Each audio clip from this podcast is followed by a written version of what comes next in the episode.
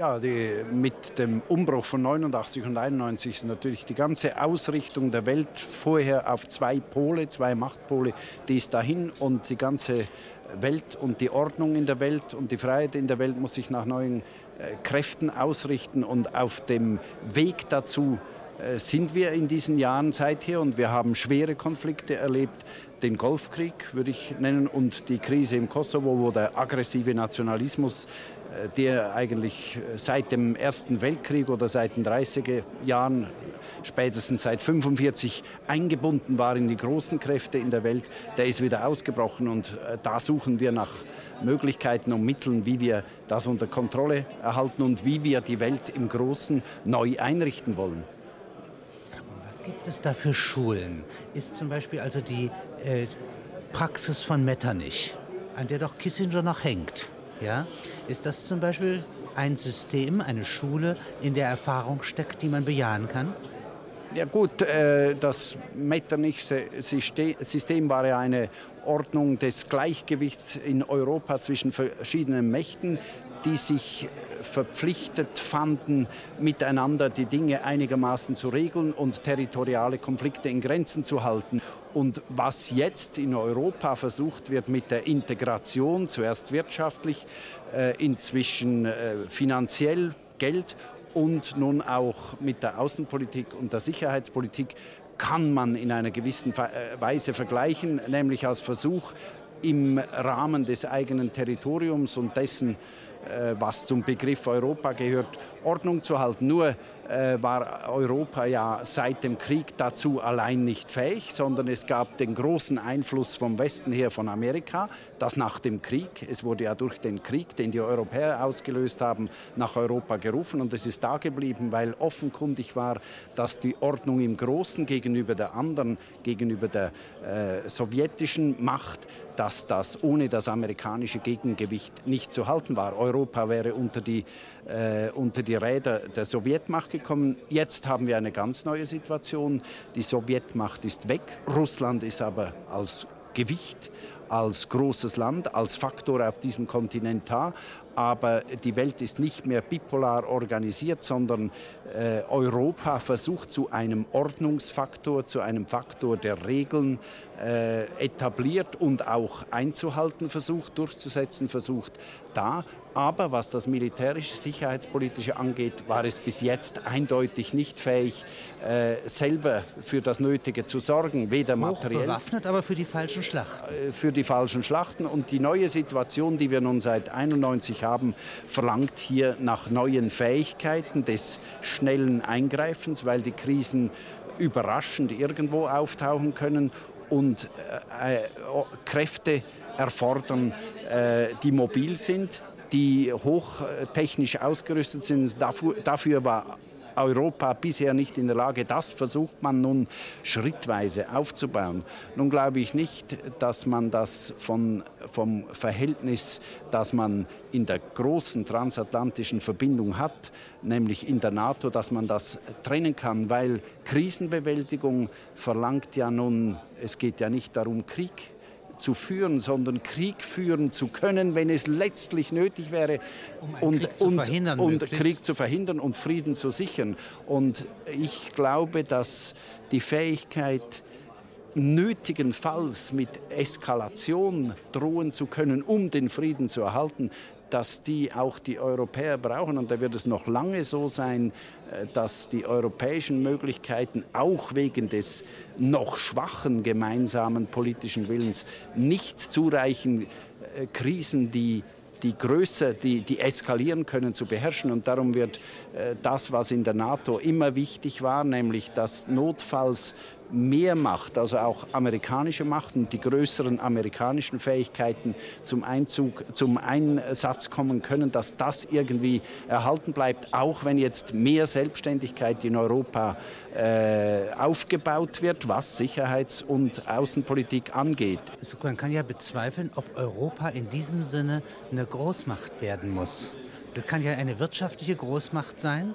Es kann ein ungeheuer diffiziles Kommunikationssystem sein. Also als Wirklichkeit kann es sich anders definieren als ein Territorialstaat. Das ist äh, richtig. Äh, ich glaube, dass das Problem in dieser Hinsicht, was Sicherheitspolitik, was militärische Handlungsfähigkeit angeht, Europa noch lange ein großes Problem haben wird, weil die Vielfalt, die politische Vielfalt der europäischen Landschaft äh, verhindert, dass in der Zentrale ein sehr starker Wille, politischer Wille sich aufbauen kann, der einen Vergleich mit dem amerikanischen mit der amerikanischen politischen Willenskraft, hinter der militärische äh, Mittel stehen, äh, aushalten würde. Äh, darum, äh, glaube ich, bleibt es noch lange ein einseitiges Verhältnis in dem Sinn, dass Europa zwar viel politisches, vielleicht auch finanzpolitisches Gewicht hat, aber äh, militärische äh, Kompetenz und militärische Einsatzfähigkeit so ist, ist, ist reduziert. Sein, ja. Sondern reduziert sein. Ja. So wie England ja auch sozusagen größte Konflikte im 19. und 18. Jahrhundert nicht militärisch gelöst hat. Sondern durch Seefahrt, durch Wirtschaft, durch alles Mögliche und nur zeitweise. Und, ja. Aber im Hintergrund stand erhebliche militärische Kraft und die hat im Notfall genügend gewirkt, um Stabilität zu halten oder wiederherzustellen, wo sie gefährdet war. Im Fall von, nach Waterloo wird die von 4 Millionen äh, Mann Armee auf 15.000 Mann für all, England und alle Kolonialgebiete abgerüstet. Reduziert. Also England hat äh, Weltmachtpolitik getrieben ohne große Militärmacht, aber mit Beherrschung der, der Meere. Flotte. Jetzt einmal, äh, äh, wenn ich mir Europa vorstelle und das, was Europa kann. Ich habe ja größte Zweifel, ob Europa besonders prädestiniert ist, äh, in Osttimor oder in Afghanistan äh, oder im Verhältnis Pakistan-Indien oder zwischen Taiwan und China Politik zu treiben. Ich glaube, das wird Europa nicht können, weil äh, Europa zu komplex ist, um eine gemeinsame Handlungsfähigkeit außerhalb des eigenen Territoriums zu entwickeln. Die USA äh, ist äh, kraftvoll genug und in ihrer Entscheidungsfähigkeit äh, zentral genug äh, im Vergleich zu Europa, um ordnungspolitisch in der Welt, in der ganzen Welt aktiv zu werden. Und alles können die Amerikaner auch nicht, aber sie haben gezeigt, wo ihre Interessen, wo sie ihre Interessen auf dem Spiel sehen oder auch die Interessen der Europäer, weil in der NATO nehmen sie immer auch diese, Euro, äh, diese äh, europäischen Interessen ins Auge. Da sind sie handlungsfähig. Man hat es gesehen im Golf im Golfkrieg oder man hat es gesehen in Jugoslawien oder in gewissen Fällen auch in Afrika. Nun ist die Frage, brauchen die, die, Amerikaner eine Legitimation für ihr Einschreiten in der Welt in Krisenfällen? Und da kommt die Frage, was spielt denn die UNO für eine Rolle? Da gibt es einen Sicherheitsrat und die UNO hat ja eigentlich den Anspruch, äh, Frieden im Weltmaßstab sicherzustellen für die Lösung von Konflikten, die Beherrschung von Konflikten zu sorgen. Aber wir wissen alle, die UNO hat keine eigene Handlungsfähigkeit. Sie kann zwar Beschlüsse fassen, der Sicherheitsrat war aber in der Zeit der äh, bipolaren Welt eigentlich immer gelähmt zwischen freien westlichen Kräften und den kommunistischen Kräften. Heute im Golfkrieg hat die UNO, der Sicherheitsrat und die Generalversammlung mit der äh, Resolution Legitimation für das Eingreifen geschafft, weil eindeutig UNO-Grundsätze, Grundsätze der UNO-Charta, nämlich die Anerkennung der Selbstständigkeit von Staaten im Fall Kuwait durch Irak verletzt worden war. Hingegen behalten sich ja heute die Amerikaner vor, im Notfall selber zu handeln, ohne dass ein Auftrag, eine Legitimation der UNO da ist. Und da sieht man, Europa, Europa ist im Vergleich zu Amerika eine weltpolitisch noch keine wirkliche Macht. Es ist nicht vorstellbar, dass Europa sich zum Handeln außerhalb Europas entschließen könnte, wie das die Amerikaner äh, tun wollen und auch erklären, dass sie es notfalls tun. Nun ist die Frage, ist das gefährlich für die Welt oder ist das gut?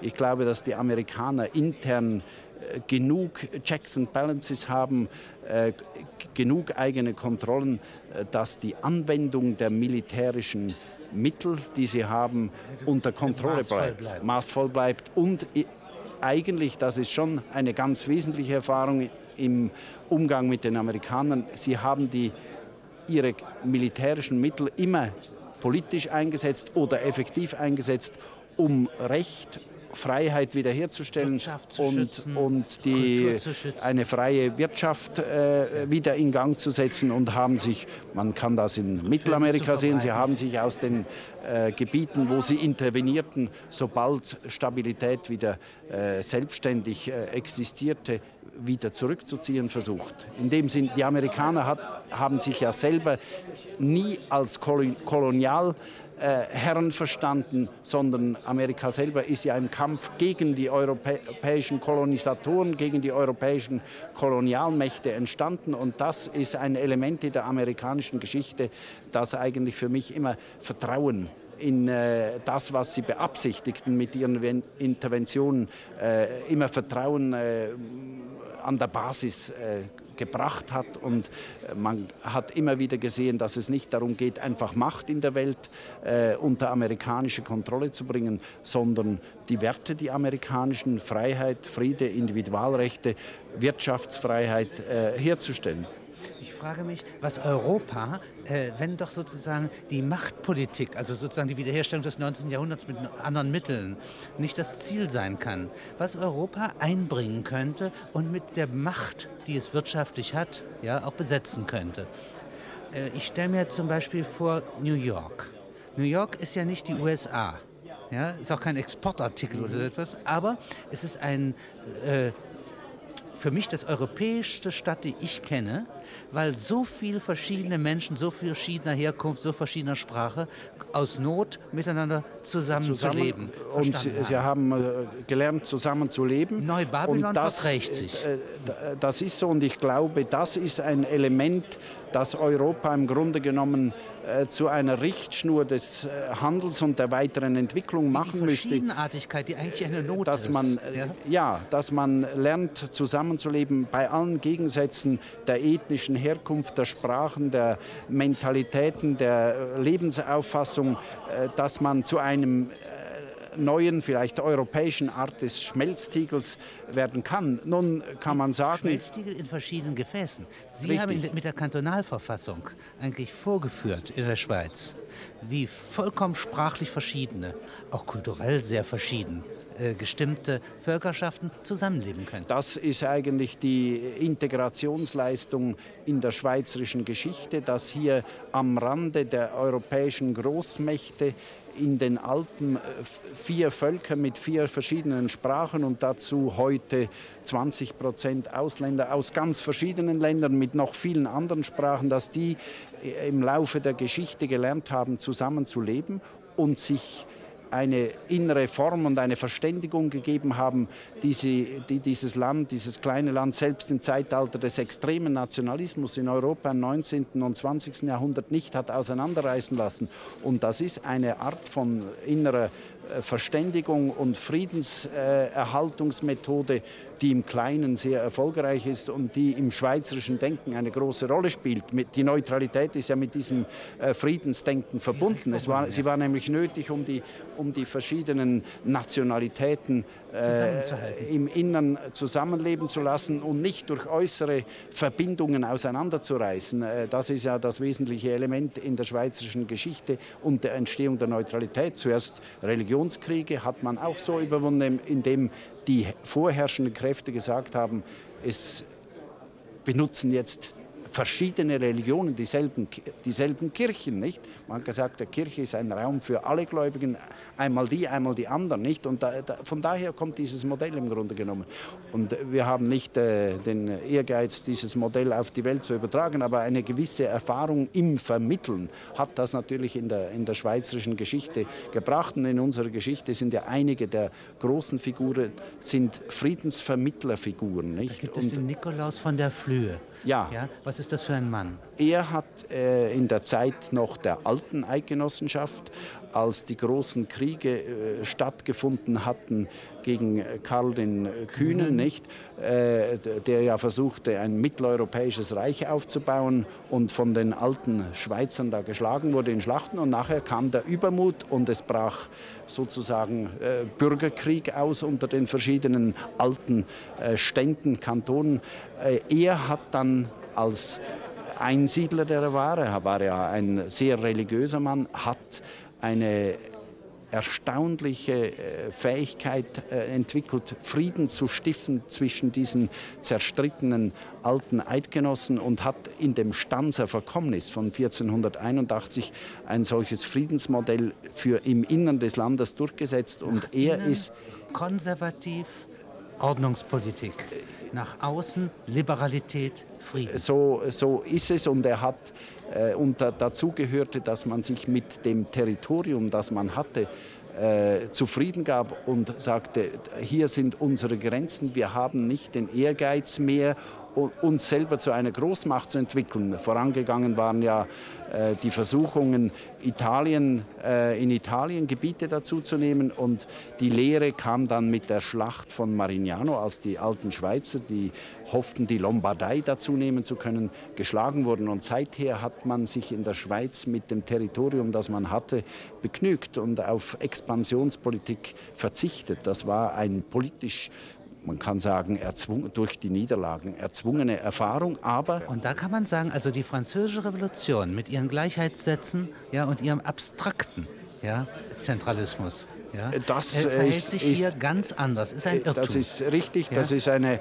konträre Erfahrung. Ich halte aus den Werten der französischen Revolution ist in meinen Augen sehr wichtig, individuelle Selbstbestimmungsrechte, Grundrechte, Freiheitsrechte, aber, Guillotine. man sollte die, äh, das ohne ist das, was man vermieden, vermeiden muss, wenn man das Prinzip der Gleichheit übertreibt, führt es zum Terror. Und äh, das ist das, was man durch die, den Respekt der individuellen Freiheit und der Minderheiten, der Minderheiten, das ist das Wichtige. Äh, es, man muss Ordnungen entwickeln, die Minderheiten respektieren und dennoch in der Lage sind, ein Ganzes zusammenhalten und die Einheit in der Vielfalt zur Leitlinie machen und nicht die Einheit als solche. Und wenn ich das noch einmal ökonomisch verstehen darf, wir haben ja die Globalisierungstendenzen, die sehr starke Einheiten schaffen, ja, äh, die Raubbau betreiben an der Vielfalt, gelegentlich. Ja. Äh, wenn Sie nehmen die Magna Carta in England, die schafft Individualität. Ja. Die Kantonalverfassung in der Schweiz schafft, Schafft. Individualität. Das ist richtig. Und äh, da ist es natürlich äh, unbedingt nötig, dass äh, unter den starken Einheiten äh, eine Rahmenordnung da ist, die sie an gewisse Grenzen, an gewisse Richtlinien bindet. Und äh, man muss in solchen Situationen dafür sorgen, dass immer wieder äh, Konkurrenten, kleinere Kräfte aufkommen können und Vielfalt auch im Wirtschaftlichen sicherstellen. Und darum sind heute in der heutigen globalisierten Welt, glaube ich, äh, auf der nationalen und der internationalen Ebene Wettbewerbsrecht ist ganz wichtig, damit nicht Monopolmacht entsteht.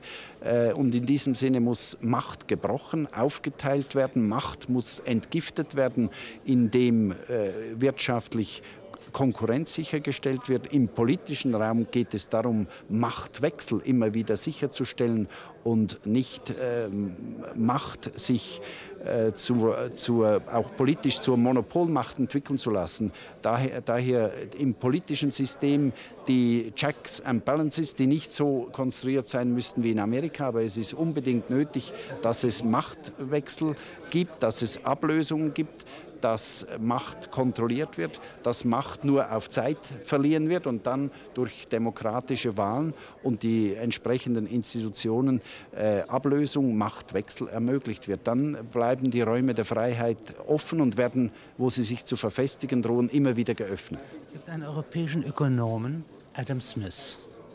Der hat geschrieben Wealth of Nations. Ein Buch, in dem beschrieben wird, dass selbst wenn die einzelnen Menschen Teufel sind, ein Gemeinwohl durch sie unfreiwillig erzeugt werden kann. Das liegt dem liberalen Gedanken zugrunde. Da, das, äh, glaube ich, ist ein Kerngedanke, dass im Grunde das Individuum seine Interessen verfolgen kann, aber es stößt an Den Widerstand der anderen an den. Widerstand der anderen und zu respektieren ist, das ist ja im Grunde genommen auch ein Prinzip von Kant, nicht wahr, dass jeder so handeln muss, dass der andere äh, da an, am gleichen Recht nicht gestört wird. Es, ähm, das ist die Respektierung der Freiheit des anderen. Und ich glaube, dass äh, Adam Smith das mit dem Bild der unsichtbaren Hand die durch diese äh, Verfolgung des Glücks des Einzelnen, seiner Interessen, äh, kommt eine Ordnung zustande, die die beste ist, im Dienste des Wohls von allen, nicht? Und daraus entsteht, der, hat er geschrieben, der Wohlstand der Nationen. Und ich glaube, noch heute ist das im Grunde genommen ein Ideal, äh, nach dem äh, die, die politische Entwicklung einer Gesellschaft, einer vielfältigen Gesellschaft, auch wie in Europa, äh, vorangetrieben werden kann und eine friedliche Ordnung bringen kann. Und er sagt an einer Stelle, dieses, die Invisible Hand, die unsichtbare Hand, wirkt nur dann segensreich, wenn Maße und Gewichte, Formen, die Benennung der Straßen, das Setzen der Leuchttürme, die Regeln, nach denen die Schiffe fahren, das dass die nicht veränderbar sind durch Macht. Das, äh, sondern durch Gesetz, Gesetzgebung, durch die Verfassung. Sein. Das ist das, was man heute Wettbewerbsregeln, was man äh, Rahmenordnung des liberaldemokratischen Staates nennt, der gewisse äh, Grundlinien, äh, Richtlinien vorgibt, die vom einzelnen Mächtigen nicht überfahren werden dürfen. Ich glaube, das ist das Wesentliche, dass im Grunde genommen immer wieder jeder seine Chance hat. Und wenn ich jetzt mir vorstelle, dass wir hier keine Fische sind, ja, sondern unsere Art von Haifisch äh, Planungsabteilungen sind, ja, das sind ja sehr bewusste, mhm. lebendige, wirksame Kräfte. Ähm, wir würden den Haifisch nicht erlauben, die gewachsene geschichtliche Natur, die nämlich unter dem Stein den Schutz für die mhm. Jungen ja, mhm. noch enthält, äh, zu beseitigen durch Nachlässigkeit oder durch Absicht. Ja, Sie dürfen nicht Raubbau treiben. Da ist eine Grenze. Da, äh, ich glaube, das ist ein äh, ganz wesentliches Prinzip der Nachhaltigkeit heute, dass äh, die Ressourcen, die da sind, in den verschiedensten Gebieten, dass die nicht per Raubbau vernichtet werden dürfen, sondern dass mit denen so umzugehen ist, dass auf die Länge auch für künftige Generationen Ressourcen da sind, dass die Ressourcen sich regenerieren können. Nun glaube ich auch, dass die, die großen Gebilde, nicht wahr, gerade in der Wirtschaft, die, äh, die äh, erliegen ja der Gefahr, durch äh, bloße Größe schwerfällig zu werden und an der eigenen Schwerfälligkeit wie Dinosaurier äh, sozusagen äh, um, äh, unterzugehen und auszusterben. Und ich glaube, dass daher eine allgemeine Regel ist, ist eine Regel und daher fürchte ich die Größe nicht so sehr, sondern auch die Großen müssen sich überlegen, können wir einen solchen Dampfer von der Riesengröße überhaupt noch steuern? Und es gibt ja Fälle, ich könnte solche nennen, zum Beispiel das schweizerisch-schwedische Weltunternehmen ABB, das ist in den letzten Jahren zerlegt worden, um handlungsfähiger zu werden. Und ich glaube, das ist eine Erfahrung, die in der heutigen Diskussion sehr wichtig ist.